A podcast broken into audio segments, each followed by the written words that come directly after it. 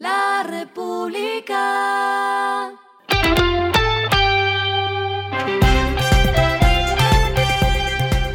Al final de la jornada, esto es lo que debes saber sobre el comportamiento de los negocios, las finanzas y la economía.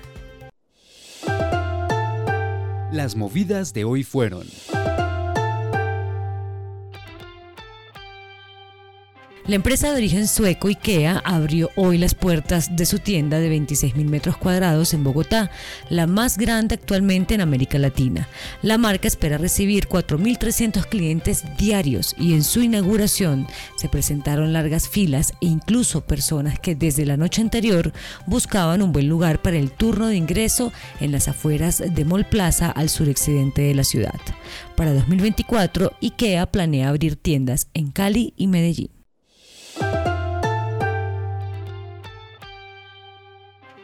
La Junta Directiva de EPM aprobó una capitalización de hasta 350 mil millones de pesos para su filial Caribe Mar de la Costa Afinia.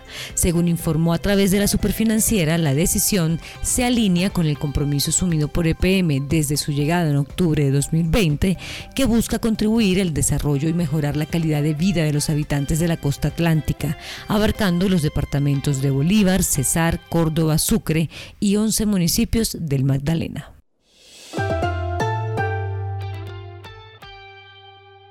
Hoy se anunció una alianza entre Belbo y Banco W para promover la inclusión financiera a través del uso de la banca abierta. Mediante la plataforma de Open Finance, Belbo permitirá a los usuarios de las entidades financieras compartir de forma segura y sencilla sus datos bancarios con el Banco W para acceder a mejores productos y servicios.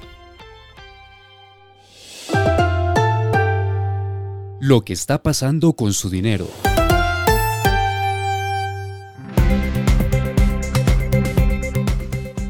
En un movimiento que ha marcado la sexta reducción consecutiva, la superfinanciera certificó una nueva disminución de la tasa de usura para octubre.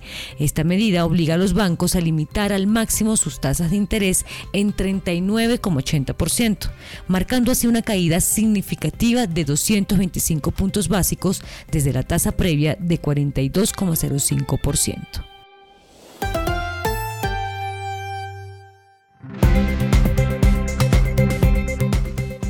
Los indicadores que debe tener en cuenta. El dólar cerró en 4.085,57 pesos, bajó 8,03 pesos. El euro cerró en 4.315,59 pesos, subió 12,60 pesos. El petróleo se cotizó en 91,73 dólares el barril. La carga de café se vende a 1.263.000 pesos y en la bolsa se cotiza a 1,81 dólares. Lo clave en el día.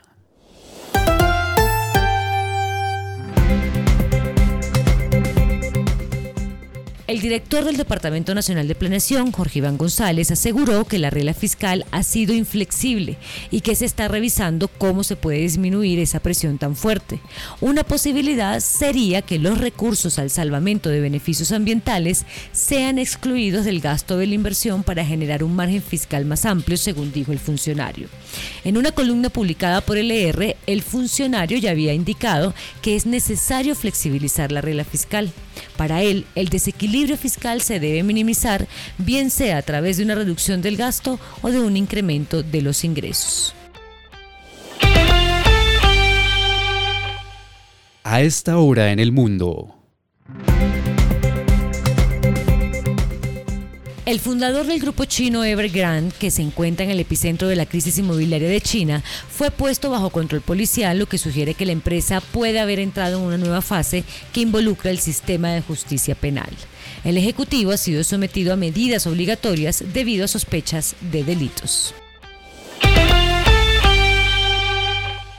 Y el respiro económico tiene que ver con este dato. La República. Villa de Leyva recibe a artistas, productores, guionistas y a cinéfilos en el Festival Villa del Cine. En su novena edición apunta a superar 12.000 asistentes presenciales y más de 15.000 en canales digitales. El evento, que irá hasta el 1 de octubre, se titula este año Cuna de Ofrendas y tendrá más de 50 producciones.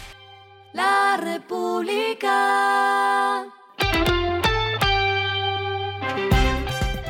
Y finalizamos con el editorial de mañana. Las tasas suben en ascensor y bajan por gradas. Al unísono, los banqueros y empresarios han emplazado a la Junta del Banco de la República a bajar las tasas para no dejar ahondar la crisis de consumo que se experimenta. Esto fue Regresando a casa con Vanessa Pérez.